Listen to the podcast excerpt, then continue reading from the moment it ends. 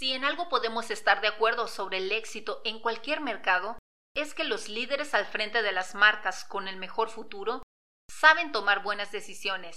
En consecuencia, los productos y servicios de estas empresas destacan por ocupar un lugar predilecto en la vida diaria de las personas. Los buenos productos y servicios no se hacen por accidente.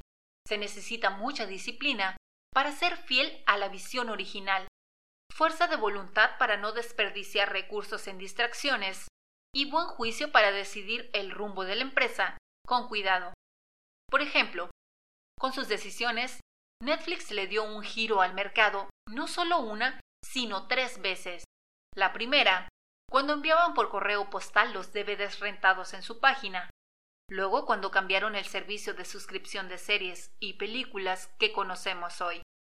Y por último, cuando decidieron producir su propio contenido original para dejar de depender de otras productoras. Tomar decisiones así nunca es fácil. Cientos de elementos deben tomarse en cuenta durante el ciclo de vida de un producto o servicio, y sin una brújula, te vuelves muy propenso a dar pasos en falso. ¿Cómo crear una marca duradera en un entorno altamente cambiante y competitivo? La respuesta es pidiéndole a tus clientes hacer siempre el mismo sacrificio. Quizás esto es nuevo para ti, pero cada vez que adquieres un producto o contratas un servicio, haces un sacrificio entre la fidelidad y conveniencia.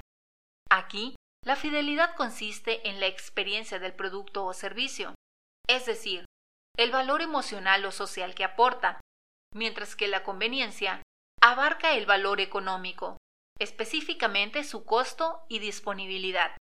Si compras algo con alta fidelidad, estás renunciando a la oportunidad de conseguir algo altamente conveniente y viceversa.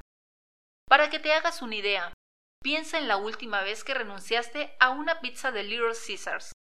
¿Fue porque preferiste otra forma más conveniente de comer pizza o porque querías comer algo mejor?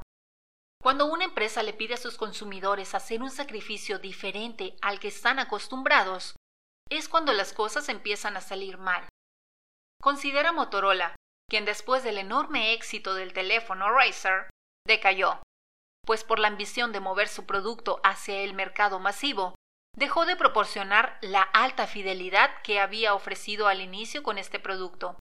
En consecuencia, los consumidores que buscaban productos de alta fidelidad reemplazaron sus Razers por un BlackBerry y después por un iPhone.